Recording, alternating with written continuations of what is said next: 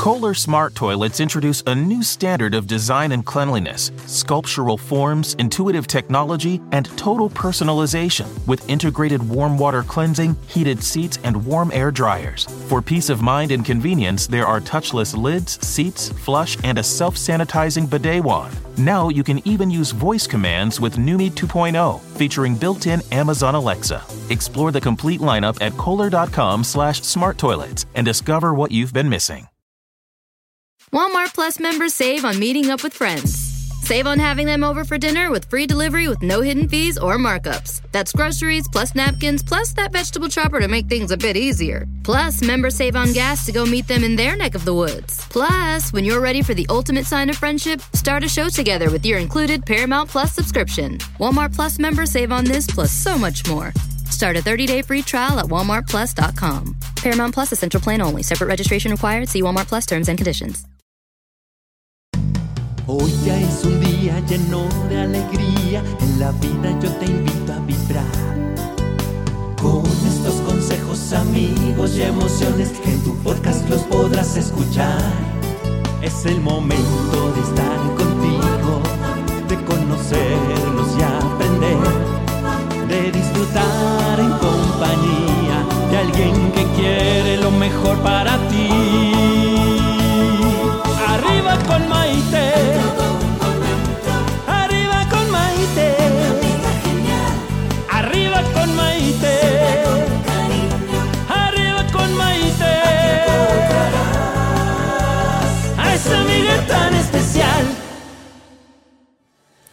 ¿Qué tal amigos? Bienvenidos a esta edición de Arriba con Maite, el programa que nos ayuda a vivir felices y sobre todo a plenitud.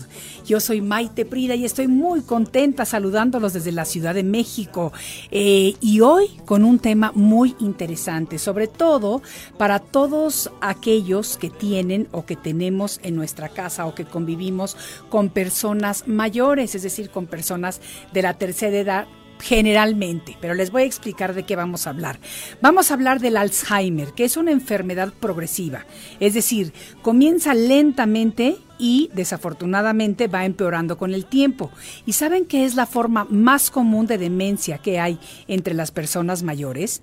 Pues fíjense que el Alzheimer es una enfermedad cerebral que ocasiona problemas relacionados con la memoria con el pensamiento y con el comportamiento de la persona.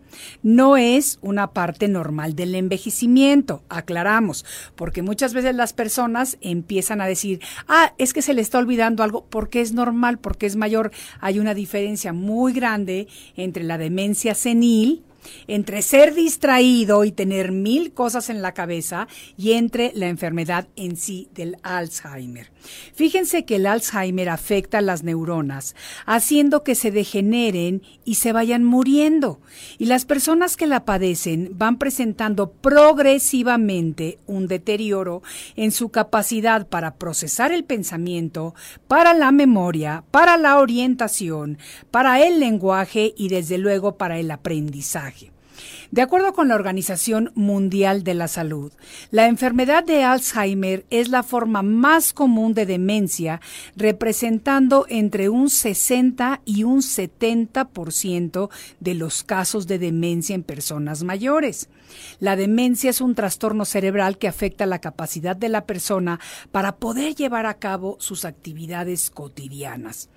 El Alzheimer se presenta generalmente en personas mayores a los 60 años de edad y tiene factores de riesgo, fíjense, hereditarios, aunque también se puede presentar ocasionalmente en personas más jóvenes. Desafortunadamente esta enfermedad empeora con el tiempo.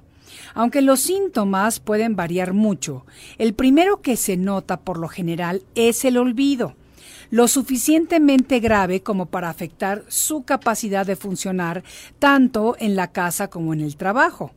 Esta enfermedad hace que la persona se confunda, que se pueda perder incluso en lugares conocidos, que pierda sus cosas con frecuencia y que tenga algunos problemas del lenguaje. Ahora bien, el comportamiento de las personas cambia con la edad. Eso es normal.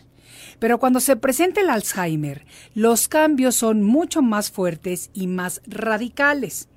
Algo difícil de comprender es que la apariencia física de la persona que lo padece no cambia en lo más mínimo. Incluso, si una persona es saludable y tiene un cuerpo físico fuerte para su edad, pues puede seguir manteniéndose así, lo cual pues a veces resulta un poquito confuso para quienes viven con la persona que tiene Alzheimer, porque estamos tan acostumbrados a que creemos que todo lo tenemos que percibir con los ojos, con la vista, que no nos damos cuenta de que los cambios son internos, de que lo que está pasando con la persona que tiene Alzheimer está dentro de su cerebro, no en su apariencia física.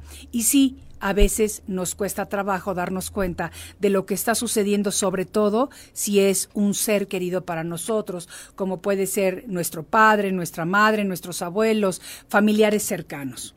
Se estima que aquí en México al menos 800 mil personas padecen Alzheimer, mientras que en los Estados Unidos, y esta sí es una cifra alarmante, hay más de 5 millones de personas que tienen o que han sido diagnosticados con esta enfermedad. 5 millones de personas en Estados Unidos.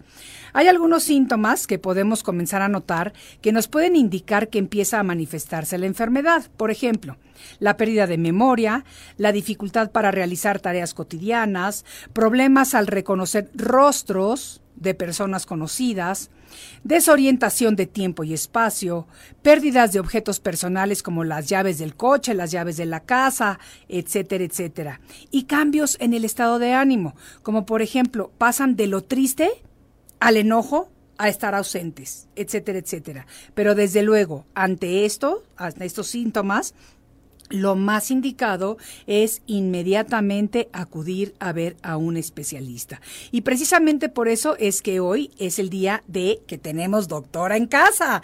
Así que ya está en el estudio con nosotros la doctora Alelí Mendoza Sánchez. Ella de verdad que nos va a ayudar a platicar y a que entendamos un poquito mejor lo que significa vivir la enfermedad del Alzheimer aquí con nosotros, con tu familia y demás. Desde luego que le doy la bienvenida a todos mis amigos de las redes sociales, a los que quiero muchísimo porque todos los días están aquí al pie del cañón, pendientes y listos para ver lo que decimos. Facebook Maite Prida, Facebook Arriba con Maite, Instagram Maite Prida Oficial y si quieren escuchar o ver la retransmisión del programa, se pueden ir a mi canal de YouTube Maite Prida, en donde además de muchas otras cosas, también pueden encontrar la repetición de todos los programas. No se vayan porque el tema de hoy está muy interesante y a lo mejor de alguna manera nos puede tocar cerca. Soy Maite Prida y esto es Arriba con Maite. Regreso enseguida. Estás escuchando Arriba con Maite. Enseguida volvemos.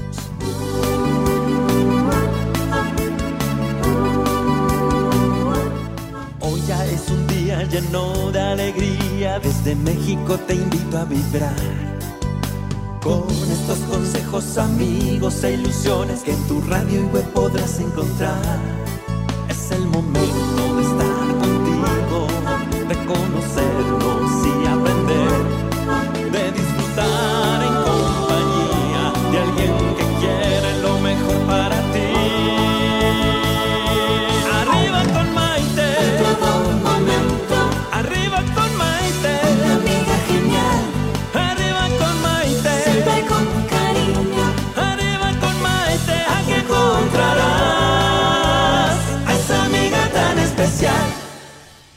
Continuamos en Arriba con Maite el día de hoy hablando acerca del Alzheimer, una enfermedad progresiva que comienza lentamente y va empeorando con el tiempo y que es además la forma más común de demencia que existe entre las personas mayores. Para que entendamos mejor este término, lo que significa y conlleva la enfermedad, tenemos aquí con nosotros en el estudio a la doctora Alelí Mendoza Sánchez. Ella es médico cirujano por la Universidad Benito Juárez de Oaxaca y actualmente trabaja para la Fundación Grupo México en atención al adulto mayor. Durante los últimos cuatro años ha estado haciendo precisamente esto. Ella está aquí con nosotros para hablarnos acerca del Alzheimer. Ella lo sabe, sabe los términos, así que todos ustedes vayan preparando sus preguntas y vamos a darle un fuerte aplauso de bienvenida a la doctora Alelí Mendoza. Por favor, amigos, démosle la bienvenida. Esta mi gente me pone de tan buen humor que cada día los aplausos son más fuertes, eso de verdad que me encanta. Eh, doctora, bienvenida al programa. Me encanta que estés aquí con nosotros. Muchas gracias, Maite. Es un placer poder estar aquí. Y bueno, pues a tus órdenes. Vamos a hablar un poquito acerca de esta enfermedad del Alzheimer, porque a veces cuando las personas no lo padecen o no lo tienen en la familia, tenemos la tendencia a que se nos olvida algo y decimos, ya nos está llegando el alemán. Y lo tomamos un poquito como a la ligera y de cierto modo de burla. Hasta el momento en el que creamos conciencia de lo difícil que es esta enfermedad, sobre todo desde mi punto de vista, para las personas que conviven alrededor de, del paciente, ¿no? ¿Por qué no empezamos por el principio? ¿Qué es el Alzheimer y cómo empezamos a crear conciencia acerca de esta enfermedad? Claro, mira, bueno, el, el, Alzheimer es un padecimiento crónico, como ya bien lo mencionaste anteriormente, una información muy, muy sustanciosa. Eh, es degenerativo y progresivo. Entonces, el daño o la lesión ocurre en el, en el cerebro, en un área que se llama hipocampo, que es en donde registramos recuerdos y eh, modos de comportamiento. Por lo tanto, existe una desconexión de estas neuronas y a su vez eh, provoca el, la muerte de, de, tal, de tales neuronas. Sí. Por lo tanto, bueno, va a exigir que el paciente empiece a tener este tipo de pérdida de memoria. Generalmente es, o las primer, en primera instancia son las indicaciones inmediatas que se les puede dar al paciente y que esta persona empieza a olvidar este tipo de, de cosas. En, en, segunda puesta es que el paciente eh, empieza a, a, perder noción del tiempo, sí. de su, eh, de, del tiempo y en, en dónde está ubicado generalmente.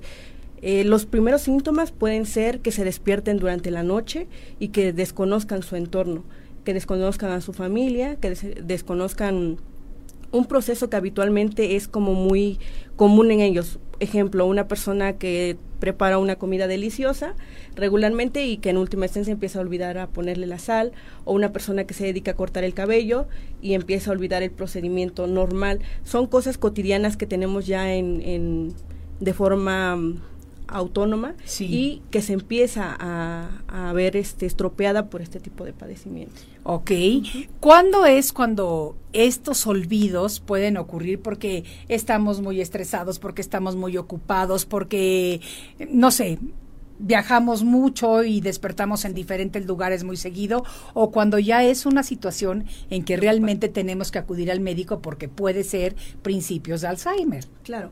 Bueno, eh, el estrés es un factor súper importante para que nosotros empecemos a olvidar cosas en, un, en una situación normal. ¿Cuándo nos debemos preocupar? Eh, cuando este tipo de actividades empiezan a, a causar eh, estragos en su vida diaria, en su vida, este, eh, ¿cómo se llama? Laboral. Okay. Uh -huh, o la relación con las personas más cercanas, amistades, familia, que de pronto los desconozcan. ¿Sí? Este tipo de situaciones entonces sí empiezan a mermar el estilo de vida del paciente y por lo tanto es, es ya para acudir a, a, este, a valoración médica. Ahora, otras cosas, existe un fa eh, tres factores importantes. Una es que el paciente tenga antecedentes familiares de que ya existe alguien con Alzheimer en, en, casa. La otra es que sean portadores de un tipo de gen que se llama APOE, APOE4 y la otra es que el paciente, eh, bueno, ya tenga una edad avanzada. Sí. ¿no? Esos tres factores pues son también determinantes para poder nosotros orientarnos a que ya existe un problema real. Ok, uh -huh. ok. Ahora, por ejemplo, si nosotros empezamos a notar que ya sea nosotros mismos o, o, nuestros padres o alguna persona llegada a nosotros empieza a mostrar este tipo de síntomas, ¿A qué médico acudimos inicialmente? Porque no todo el mundo decimos, ah, voy al neurólogo. No, ¿Por dónde empezamos? ¿Qué sería lo primero que tenemos que hacer? Bueno, de primera instancia sí es importante acudir con, con un especialista. fíjate. Sí. Eh, los, los encargados de esta área pues son geriatría Sí. y neurología. Ok. Son, son los más capacitados. ¿Y por qué es importante? Porque podemos así em, empezar un tratamiento y la manera más apropiada de, de, lle- de llevar al paciente, tanto Sí. en el entorno familiar como en el entorno social. Debido a que esto, como es un proceso degenerativo progresivo, el paciente cada vez más va a ir a empezar a demandar cada vez más la atención de sus cuidadores. Ok. Cuando hablamos de que es progresivo, ¿qué tan rápido se va, va manifestando? ¿Es igual en todas las personas o es diferente? Mm, Bueno, es un- son factores eh, varios los que intervienen en esta situación debido a que eh, cuentan con, pueden contar con el antecedente de que si la persona es muy activa, realiza actividades cotidianas, no sé, baile, eh, algún tipo de situación que lo inmersa en la sociedad, Sí. es un poquito, es menos o más prolongado el tiempo en el que se presente, comparado con una persona que es hipoactiva, que casi no tiene vida social, que es una persona que se retrae bastante, eh, en este eso es un factor que ayuda mucho a que la enfermedad sea más pro- sea progresiva en un tiempo más, más corto, rápido o más es. corto, dependiendo. Así es, así es. Ahora, una pregunta, ¿cómo sabemos, por ejemplo, cuando realmente ya es un Alzheimer o cuando es una demencia senil? Porque conforme va pasando la edad, se nos van olvidando cosas. claro. Y es normal. O sea, podemos tener, por ejemplo, no sé, una mamá, una tía que de repente se olvida dónde pone las llaves. Bueno, yo muchas veces no me acuerdo dónde pongo las Yo pierdo todo. Yo no sé dónde pongo nada, pero eso ha sido desde que tengo cinco años, así que no estoy preocupada por eso. Pero, ¿cuándo sabemos? Cuando ya no es una simple demencia senil, sino pudi- pudiera ser un Alzheimer. Ok. Ya existe un patrón de comportamiento, como lo comentaba hace rato. eh, la persona pierde la noción del tiempo, por lo tanto, eh, puede en algún momento de la nada puede desconocer a su familiar, puede dejar de hacer actividades como lo que comentaba, algo que está ya determinado, una actividad laboral, por ejemplo Sí.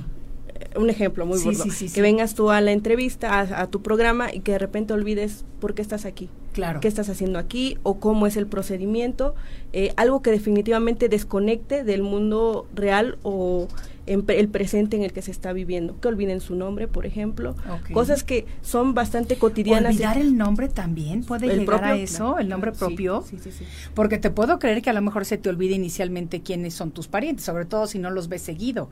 Pero ya olvidar el nombre propio sí de verdad puede ser algo muy alarmante. Así es. Y aparte también eh, presentan, como lo, bien lo comentabas hace rato, periodos depresivos, episodios depresivos, cambios de humor, irritabilidad. eh, muchas veces se, se muestran a la defensiva precisamente por ese desconocimiento del entorno en el que se encuentran, en el instante en, en el que ocurren estos pequeños episodios de pérdida de la memoria. Entonces eso nos puede orientar perfectamente a que ya no existe el, ya no es el cotidiano de eh, olvidé las llaves o eh, perdí algo y resulta que sí estaba en ese lugar. Eso es algo como más llevadero, ¿no? O que sí logren recordarlo en el momento. Pero Sí. estos pacientes presentan eh, este tipo de, de cambios más o menos, eh, ¿cómo se le puede decir? Repentinos, Sí. en los cuales pues obviamente afecta su estilo de vida y su calidad de vida también. Fíjate, te voy a leer un comentario que nos Sí, hace. Yoshi porque viene con una pregunta y dice lo siguiente, la abuelita de mi esposo tiene 98 años, creo que lo padece. Mi pregunta es, ¿también se le olvida tomar líquidos? ¿Por qué? ¿Cómo se le atora cada vez más aquello de los líquidos? Así es. Eh, una de las causas también que provoca, bueno, algunos factores que y síntomas que provocan este padecimiento es que eh, olvidan cosas muy autónomas. Empiezan a tener problemas con el habla, empiezan a tener problemas con la ingesta de líquidos o de alimentos, porque es como una regresión, es como, es, va a parecer muy curioso, pero es como si regresaran a la etapa de nacimiento, ¿no? Un bebé, un bebé no sabe cómo comer, cómo, cómo eh, cambiarse, cómo vestirse. Sí. Y precisamente existe ese retroceso porque ya no hay esa conexión adecuada en, en las neuronas y esa, ese aprendizaje desaparece. Sí. Entonces la persona deja de, de hacerlo. Mary nos dice, también se les olvidan sus alimentos, también dejan de comer. Así es. Entonces tienen que estar ya bajo supervisión de alguna persona, porque si se te olvida comer, o si no sabes qué comiste o, o- o a qué hora comiste, pues puede ser malo para tu salud, porque si vives solo, pueden pasar dos o tres días en que no comes y eso te puede perjudicar. Fíjate que es algo muy importante lo que comentas. Eh, a mi parecer existen como tres áreas de, de oportunidad para, para manejar o tratar a los pacientes. Primero, la preventiva, que es prácticamente la alimentación. Últimamente se, se han encontrado estudios en los que se relaciona con la obesidad, Sí. debido a que este tipo de, de células oxidan eh, o deterioran, favorecen el deterioro de las células cognitivas en el cerebro. Entonces eh, se forma como una cierta plaquita ahí que evita que las conexiones continúen y la célula al final muera, ¿no? Esa es una etapa preventiva. Entonces mejorar nuestra alimentación. Se dice que también hay alimentos ricos en, en vitamina E o C, eh, omegas, todo lo que son los cereales, pueden favorecer eh, el, de- el desarrollo continuo de, estas conexiones y evitar el deterioro. ¿no? En una etapa en la que ya está el paciente con el diagnóstico, es muy importante que la familia, los familiares, los más allegados a él, exista un cuidado adecuado. Eh, como lo bien lo comentaba hace rato, es una enfermedad que progresivamente va a demandar cada vez más, más atención de la persona que se dedica a cuidarla o de su entorno familiar. Entonces, desafortunadamente, bueno, no se puede frenar, no se puede curar, pero en- una vez ya están eh, dado el diagnóstico, es importante que el familiar entienda, bueno, de, dimensione el grado en el que se debe cuidar al paciente debido a que cualquier situación puede poner, cualquier situación que lo ponga en riesgo, eh, como un piso Mojado. mojado, exactamente, se puede que no caer y entonces puede ser otra cosa peor porque puede cama- tener consecuencias. Así es, una cama elevada, alguien que no esté al pendiente de su alimentación, de su, de su horario de medicamentos, porque muchas veces estos pacientes, pese a que ya tienen Alzheimer, existe también un padecimiento crónico a- agregado, ¿no? Como hipertensión, diabetes, problemas del metabolismo, hiper- eh, colesterol elevado, y eso si no se si no se cuida de eso también va a generar mayor complicación para la persona que tenga diabetes. Ese es en un caso de que ya ten, ya está diagnosticado el paciente. Sí. Y en, en un caso ya muy avanzado, eh, pues y de la misma manera concientizar a su entorno eh, para que exista una persona que, que esté al cuidado. Evidentemente esta persona no puede estar los 360 días del, del año, pero es importante que existan roles en el cuidado del paciente, precisamente para que tenga una mejor calidad de vida. Claro, ahora te voy a decir, este, nos dice la doctora Gina Razón, Gina Goldferrer, que es colaboradora del programa, y hace un comentario que dice, es una enfermedad tremenda. El apoyo familiar es fundamental para ayudarle a la persona a enfrentar esta difícil situación. Pero yo creo que en el momento en que se recibe el diagnóstico de Alzheimer en cualquier miembro de la familia, es muy importante comenzar a armar un equipo de trabajo, porque esta enfermedad, como muchas otras, es un trabajo de equipo. No es decir, bueno, la persona tiene Alzheimer, le doy sus pastillitas y ya, o sea, se va a ir, pues no hay cura, pero ahí la va a ir pasando. No es así. Es una enfermedad que requiere atención y requiere tiempo de las personas que están a su alrededor. Así es, es un padecimiento muy demandante. Eh, en un inicio, cuando se está se diagnostica, creo que es, es muy valioso que los familiares incluyan, en vez de excluir al paciente, incluirlo a actividades, obviamente en la medida de lo posible, eh, actividades familiares, salidas al, al, al parque, este, inmiscuirlo en actividades que él se pueda desenvolver, juegos de mesa, por ejemplo, actividades que, que a, la, a la persona no le genere estrés y que pueda ah, tratar de seguir llevando su vida hasta donde se pueda, su vida de manera Lo normal. más cotidiano Exactamente. posible. Es un proceso que va a ir mermándose cada vez más y que va a requerir de mayor cuidado de la familia, Indudablemente. Tú mencionabas hace un, un rato que puede ser hereditario o una persona puede tener el gene ahí adentro y no desarrollarlo y de repente se despierta. ¿Qué otra, qué otro factor puede influir para que esto ocurra? Digamos, si en mi familia no ha habido Alzheimer, ni mis papás, ni mis abuelos, ni mis bisabuelos, hasta donde yo sé, ¿por qué de repente alguien lo puede tener? Bueno, como hace rato lo comentaba, no hay una causa específica, sin embargo, eh, se tiene información respecto a, a la edad, Sí. eh, generalmente como lo habías comentado en pacientes mayores de 65 años, y la, el tipo de dieta rica en, en grasas saturadas. ¿No? En, em, bueno, en las grasas malas, Sí. que la alimentación, la obesidad, este tipo de, de factores son los que también pueden influir en el desarrollo de este padecimiento. Ok, tenemos muchas preguntas y tenemos muchas preguntas del público que quiero hacerte, pero nos ha llegado el momento de tomar nuestra primer pausa y yo me encuentro con la doctora Alelí Mendoza Sánchez, que es médico cirujano, pero que se encarga durante los últimos cuatro años, es la encargada del el tren de la salud de la parte de los adultos mayores. Así que ella tiene mucha experiencia con esta situación. Háganme todas sus preguntas. Como les digo yo, hay que aprovechar que tenemos doctora en casa y vamos a hacer consulta gratuita. Yo ya tengo un par de preguntas que te voy a hacer y tenemos preguntas de nuestro público. Esto es Arriba con Maite y el día de hoy hablando acerca de lo que es el Alzheimer. No se vayan, que regresamos después de una pausa. Hoy ya es un día lleno de alegría, desde México te invito a vibrar. Con estos consejos, amigos e ilusiones que en tu radio y web podrás encontrar. Es el momento de estar contigo,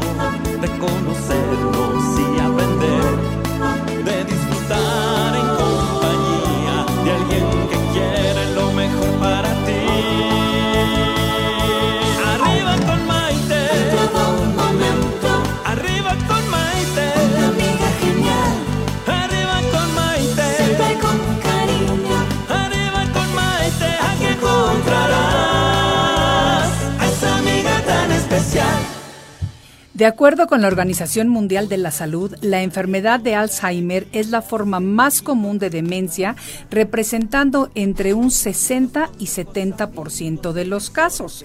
Eh, fíjense que estamos aquí el día de hoy platicando con la doctora Alelí Mendoza Sánchez acerca de esta enfermedad y de lo que pasa y de, cómo empezamos a, a lidiar con este diagnóstico tan difícil, sobre todo cuando nos toca en nuestras familias y demás. Le voy a hacer una pregunta que nos hace Marisa Galindo de la Ciudad de México y dice lo siguiente. A mi mamá últimamente se le olvidan mucho las cosas. Tiene 82 años y no había pasado antes. ¿Cómo podemos diferenciar la demencia senil del Alzheimer? ¿Y puede el doctor dar un diagnóstico correcto con un examen? Así es. Bueno, eh, van casi de la mano.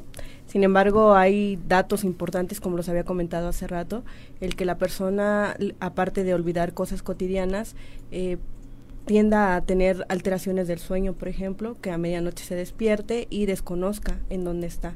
Esto los pone un poco irritables, que tengan cambios de humor eh, de forma muy radical, como ya lo habías comentado.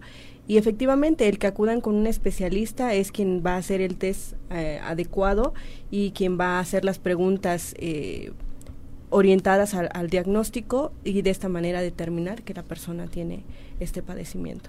Y como dijiste anteriormente, el doctor con el que se debe de acudir inicialmente es con un geriatra, porque es una persona mayor, y con un neurólogo, Así porque es. esta enfermedad tiene que ver con, con el cerebro, ¿no? Son los especialistas capacitados precisamente para este pues encaminar al paciente. Ok, Rosalba Gallardos de Tenancingo Hidalgo. Ay, saludos a Tenancingo.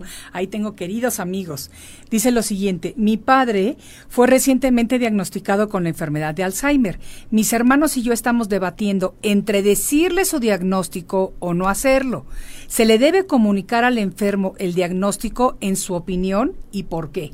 Esa es una pregunta muy interesante, ¿eh? Sí, definitivamente es bastante eh, eh, controversial, ¿no? Sí. Porque uno desde el punto de vista médico, pues sí, prácticamente sí es importante que la persona sepa que tiene este padecimiento, precisamente pues para hacerlo en sus eh, lo más consciente posible de que van a existir alteraciones, de que va a existir un cambio de estilo de vida, de que va a existir un cambio en su entorno social y familiar también. Entonces, desde nuestro punto de vista médico, sí, sí es importante informarle a, a la persona que padece este, este problema. Sin embargo, bueno, pues también se respeta la decisión de los, del familiar, ¿no? Los, la familia, eh, finalmente ellos son los que conviven con la persona, ellos son los que conocen su estilo de vida, su carácter, la manera en la que lo puede tomar, qué tan, ellos pueden, son los más indicados en, en, en valorar que la persona lo sepa o no. Sin em- eh, nosotros como médicos sí, pero siempre se respeta la decisión de, del familiar. Pues fíjate que yo aquí voy a meter mi cuchara sin ser médico, pero habiendo siendo sobreviviente de cáncer y habiendo lidiado tanto tiempo con tantas personas que reciben este diagnóstico, yo pienso que la persona sí debe de saber su diagnóstico, porque me parece, y es una opinión muy personal, eh, que es un poquito egoísta el tratar de tomar el control de la vida de otra persona. Eh, yo pienso que una persona que tiene una enfermedad terminal o una enfermedad muy difícil como esta o un padecimiento crónico de por vida tiene el derecho de saber qué está pasando con su cuerpo. Ya lo que pase después, eh, pues depende de lo que sea el camino de cada quien, ¿no? Pero yo sí soy una fuerte, eh, yo apoyo fuertemente que la verdad la tiene que conocer, la tenemos que conocer los pacientes de cualquier enfermedad. Esa nada más es mi opinión, Rosalba. Yo respeto lo que tú digas, lo que te diga tu médico, lo que ustedes como familia decidan hacer, etcétera, etcétera, pero ya te dimos dos opiniones por el precio de una. Ay, sí. A ver, Mario Gavilán de Toluca, Estado de México, nos hace la siguiente pregunta. Dos de mis cuatro abuelos Dos de mis cuatro abuelos padecieron Alzheimer, pero son abuelos de madre y padre. Ah, supongo que será uno de la madre y uno del padre. ¿Es hereditaria la enfermedad? Ya lo dijiste anteriormente que sí, pero danos una respuesta un poquito más amplia. Sí, así es. El, el que tengamos un, un, factor desencadenante de tipo genético, sí, sí es una condicionante para que nosotros podamos padecer este, esta enfermedad. Y bueno, digamos, de no tener, eh, de tener un 10% de probabilidad, bueno, pues obviamente sí aumenta, ¿no? En este caso que son de ambas, de ambas familias, de ambas ramas, pues sí puede condicionarla hasta un 50% del que pueda tener el padecimiento. Este, este gen que tú dices, el ApoE4, se llama así, ¿verdad?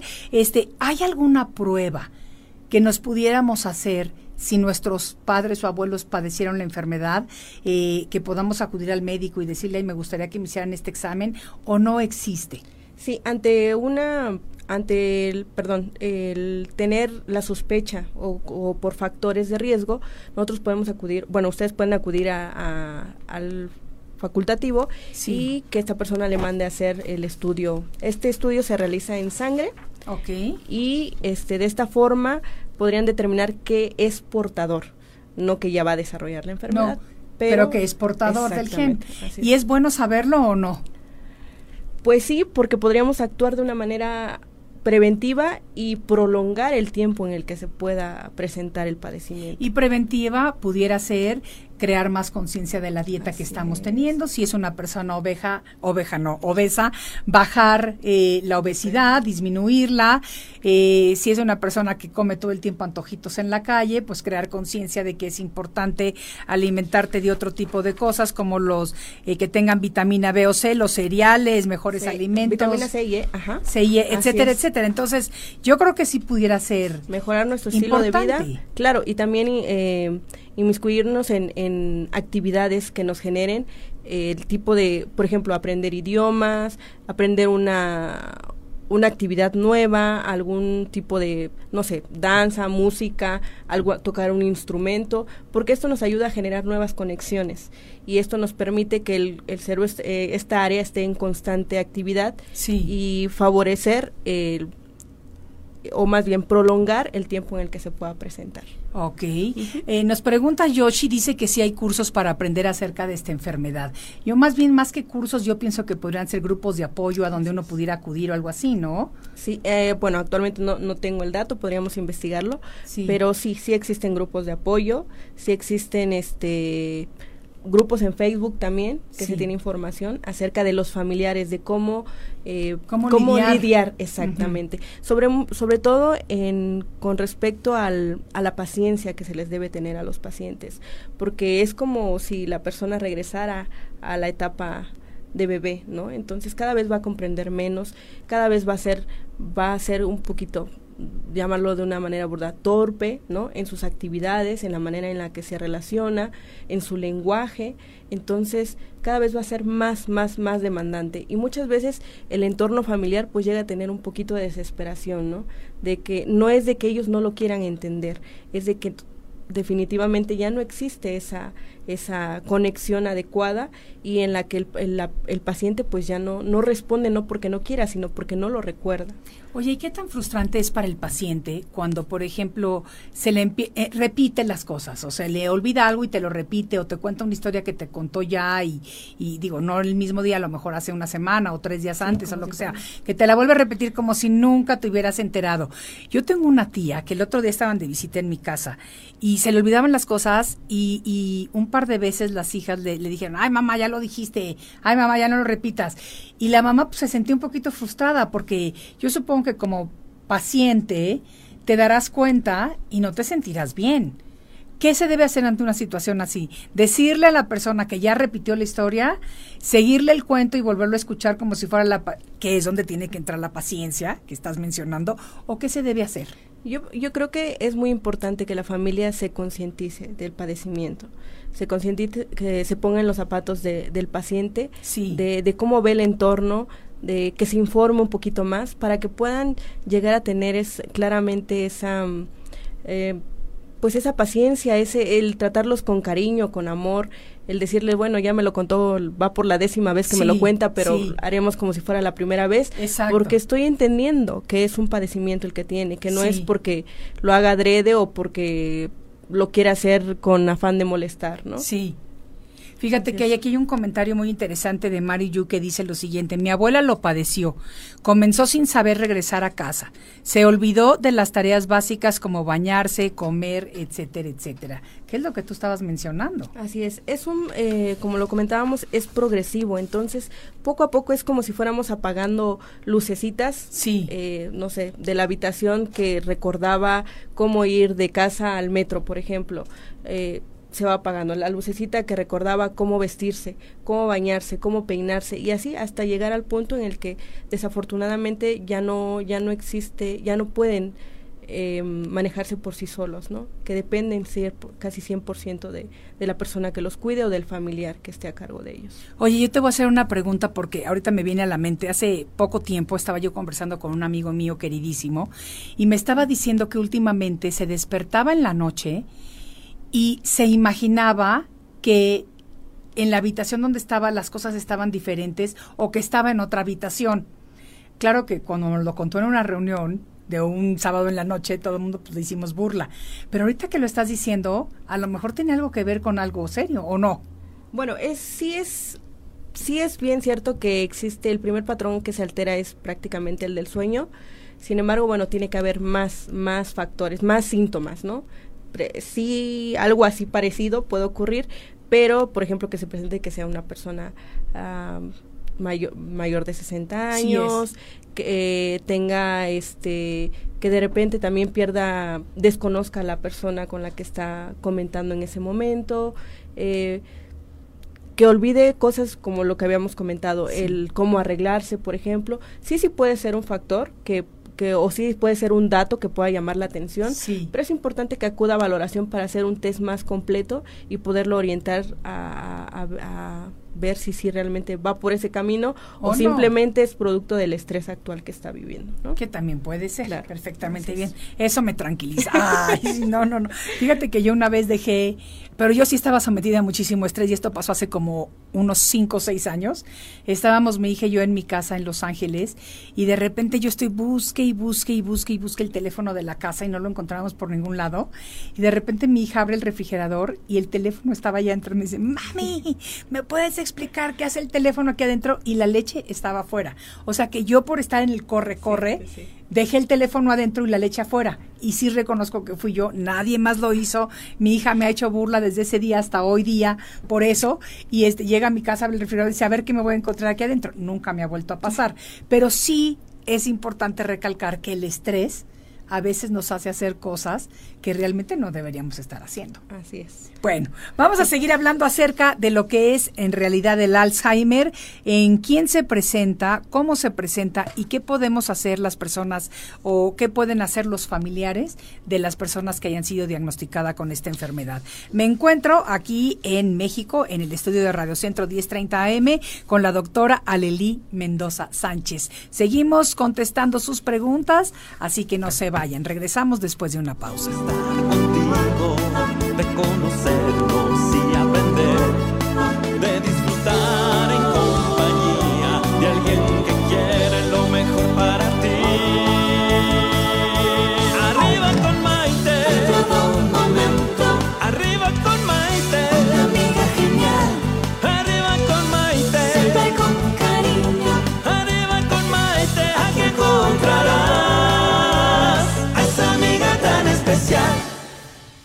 Continuamos hablando acerca de la enfermedad del Alzheimer, porque saben ustedes que se presenta generalmente en personas mayores de 60 años y tiene factores de riesgo hereditarios, aunque también se puede presentar ocasionalmente en personas más jóvenes.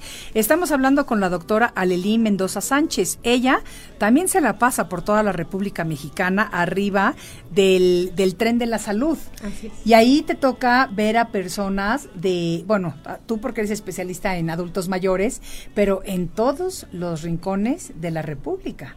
Sí, así es. Bueno, se da una atención completamente gratuita a todas las edades. Abarcamos desde la desde el recién nacido hasta el adulto mayor, ¿no? Claro. Así es. Y este ese es un programa muy bonito que yo quiero que todos ustedes de alguna manera lo investiguen, se familiaricen con él, etcétera, etcétera, porque este tren va por todas las zonas marginadas, sobre todo del país, y se estaciona, por así decirlo, en varias estaciones o a un ladito de las estaciones de ferrocarril, y ahí le ofrecen atención gratuita a las personas, pero para todo tipo de enfermedades. Eh, a- ahorita estamos viendo con la doctora Lely para personas adultos mayores, tienen la clínica de cáncer de seno, tienen óptica, porque también dan Optometría. optometría, también dan este exámenes de la vista, eh, te hacen las pruebas de, de, de todo, o sea, de todo Sí. prácticamente. Sí, es un proyecto muy bonito eh, por, por parte de la Fundación Grupo México eh, que trata de,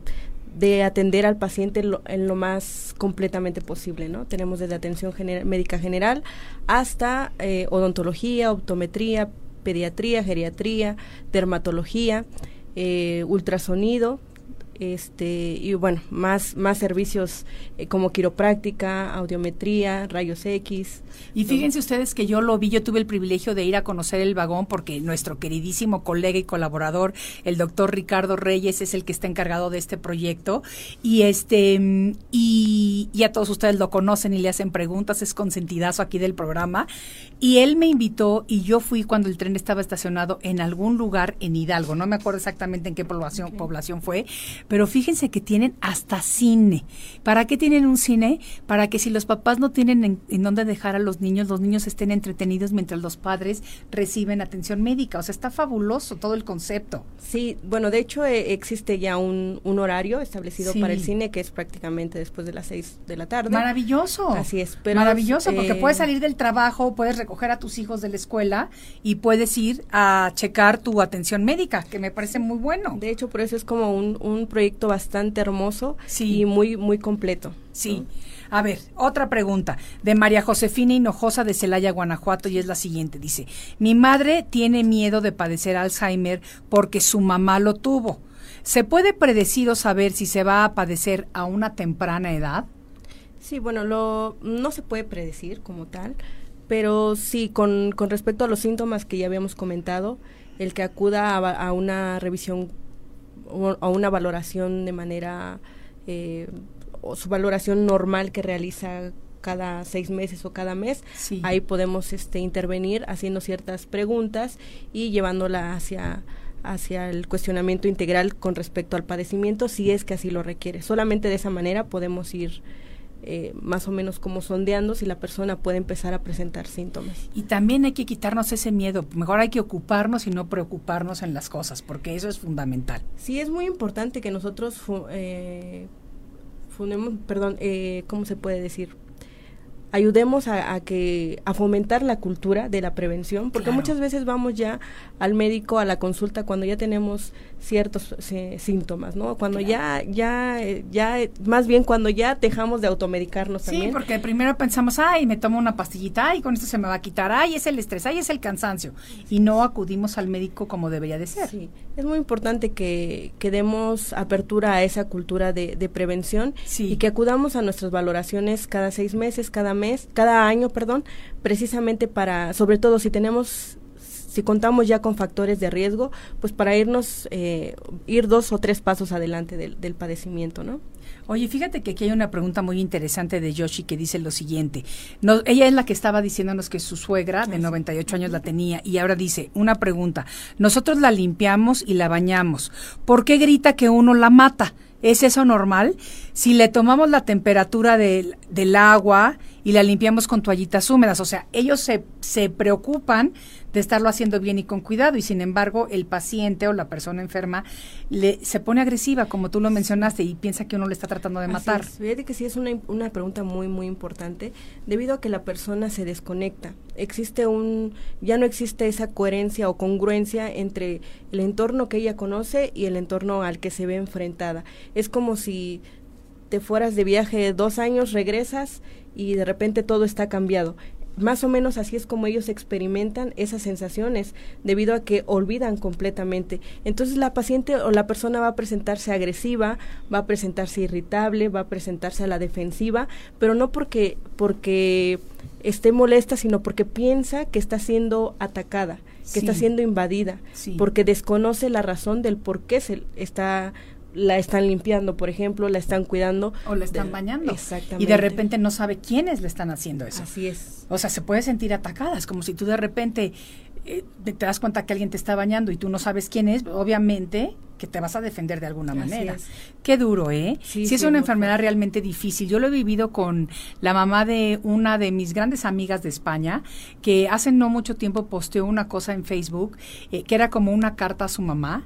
Cuando yo la empecé a leer, mira, se me pone hasta la piel chinita ahorita nada más de acordarme, eh, de decir, eh, mamá, tú y yo éramos las mejores amigas y ahora no me puedes reconocer y me duele tanto tu mirada perdida. Y bueno, no sé qué tanto estaba diciendo, pero realmente una carta que a ella le había salido profundamente del corazón y te das cuenta del dolor que realmente esta enfermedad le puede acarrear a otros miembros de la familia. Así es, Maite. Por eso también es eh, agradecer que hagas este tipo de, de programas con esta información y sobre todo concientizar, concientizar el entorno familiar eh, para que ellos puedan entender la manera de cómo tratar al paciente, tratar de ver cómo ellos lo están viviendo y poder ser un poquito más amenos. Yo sé que es muy demandante y que se tienen que establecer roles para su cuidado, pero hasta no saber más allá de la enfermedad no vamos a poder entender al paciente y vamos a entonces a saber cómo tratarlo. Claro. Sí hay grupos de apoyo. En México existen grupos de apoyo, en Estados Unidos existen grupos de apoyo.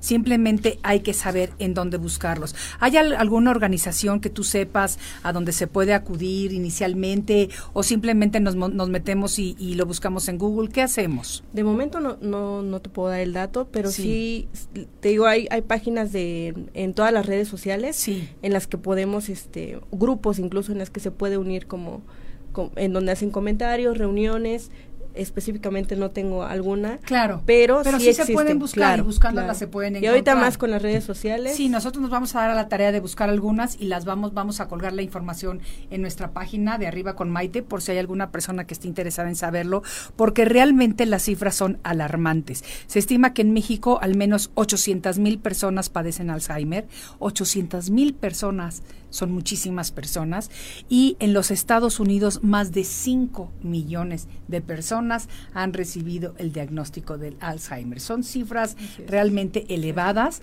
y estas personas pueden ser parte de nuestra familia y realmente tenemos que crear conciencia de que sí hay una diferencia, como lo mencionó la doctora al principio del programa, entre lo que viene siendo una demencia senil y un diagnóstico ya de Alzheimer.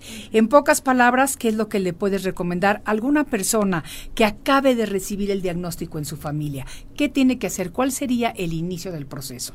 El inicio del proceso, bueno, pues prácticamente eh, es muy favorable que se informen, que empiecen a tener un poquito de conciencia de cómo es que se va a desarrollar la enfermedad, de qué es a lo que se van a enfrentar, precisamente para pues para poder ir dos pasos adelante de cómo va a ir desarrollándose el padecimiento. Es muy importante, muy- es una piedra angular la familia. O sea, el núcleo familiar es, El apoyo que el apoyo vital para que el paciente tenga una mejor calidad de vida o tenga todo lo contrario.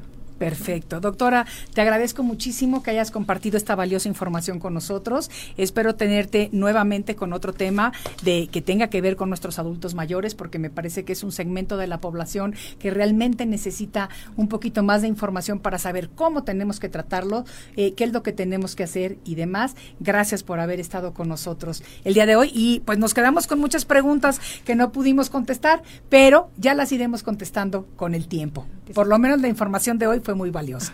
Pues un placer estar aquí. Muchísimas gracias por la invitación. Muchas gracias a ti, doctora, y a todos ustedes, amigos queridísimos. Como todos los días, les doy las gracias por haberme dado y compartido conmigo lo más valioso que tenemos los seres humanos, que es nuestro tiempo. Soy Maite Prida, con mucho gusto me despido de ustedes desde la Ciudad de México y los invito a que nos acompañen en el siguiente de la serie. Hasta la próxima. Arriba con Maite.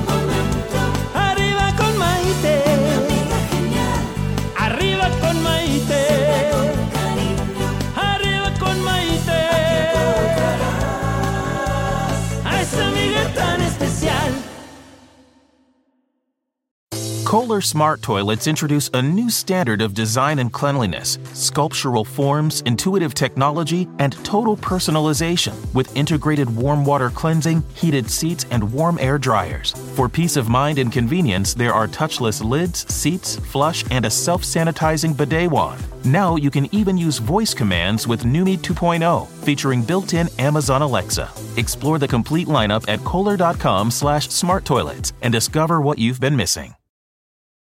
Listening to your favorite podcast? That's smart. Earning your degree online from Southern New Hampshire University? That's really smart. With 24 7 access to coursework, no set class times, and dedicated student support, you can go to school when and where it works for you. Low online tuition means you can even do it for less. And dedicated student support means we'll be with you from day one to graduation and beyond. Join a community of learners just like you. Go to snhu.edu today to start your free application.